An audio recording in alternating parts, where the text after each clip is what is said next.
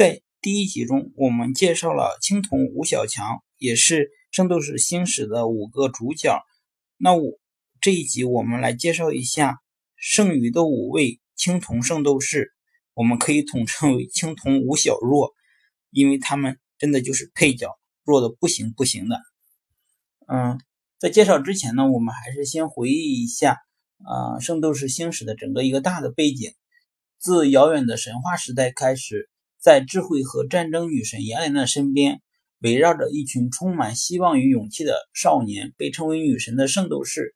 日本古拉度财团的城户光正受射手座黄金圣斗士艾欧罗斯临终之托，收养了一名女婴，并取名为城户纱织。这名女婴呢，就是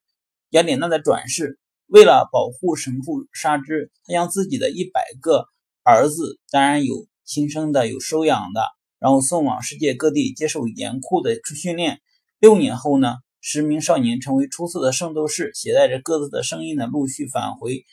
返回日本。第一集呢，我们介绍了其中的青铜五小强。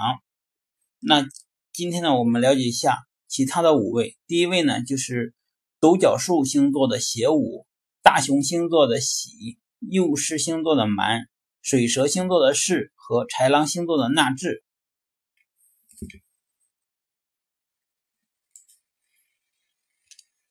邪武呢是他的绝招呢是独角善兽拳，自幼便跟随沙织，经常与星矢发生冲突。蛮是在坦桑尼亚的乞力马扎罗山修修炼，他的绝招呢是狮钢拳和幼狮轰炸，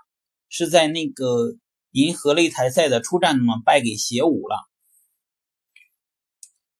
喜是大熊星座，是在加拿大的落基山修炼。他的绝招呢是熊拳吊挂大熊。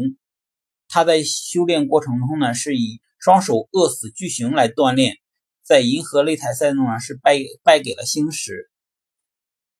纳智是狼狼座的，他的绝招呢是狼拳和无声咆哮。在银河擂台赛中呢，被一辉的幻凤凰或蛮嗯幻魔拳击败。是是在是长蛇座的圣斗士，修炼地呢是在芬兰，绝招呢是毒牙钢拳。那这个十位圣斗士的出场的那个情前提情形呢是呃萨迦。为了呃遍布耳目收拢，然后安排卧底，嗯，将那个十位圣斗士呢，本来的意图呢是将十位圣斗士呢安排在嗯雅典娜的身旁，但是呢，因为子龙的师傅天秤座的铜虎和嗯舜的师傅仙王座的圣斗士呢是。看穿了萨迦的阴谋，所以呢，自然不会让子龙和舜成为萨迦的部下。一辉呢，他是自己封的黑暗天王，割据一方，谁的话也不听，难以召唤。昂固星矢呢，应该是也是围绕在那个雅典娜的身旁，自然也不会就说是去为萨迦去卖命。那其余的呢，像邪武和冰河呢，嗯。最最一开始的时候呢，是成为萨迦的一个卧底，而且萨迦呢，为了制造火并杀人灭口，萨迦给他们每个人卧底的任务呢，就是干掉其余九人，就是说是这这像邪武和冰河呢，六名卧底彼此之间呢是不知道对方和自己是原来是一伙的，当然萨迦的那个机关算尽，却被呢意外的被被搅了局，一会把黄金圣斗士抢走，嗯。因为那个冰河呢，啊，应该可以说是实力比其他的那个吴小若呢要高的很多，加上女神和星矢的嗯说服，便向星矢等坦白了一切，义无反顾的倒向了雅典娜阵营，也从了那个六名卧底中呢脱颖而出，成为了青铜吴小强的一一员。然后，当星矢和萨迦派出的白银圣斗士进行搏斗的时候呢，吴小若呢基本上不见踪影。嗯，在十二宫的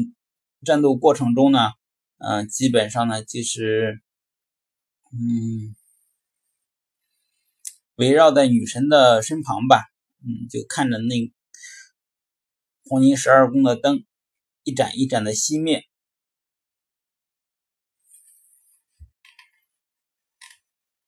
啊，虽然是配角呢，但是，嗯，在也是青铜圣斗士不可缺少的一部分，而且在后续呢，青铜那个冥王篇，包括那个欧米伽篇呢，都有一些表现。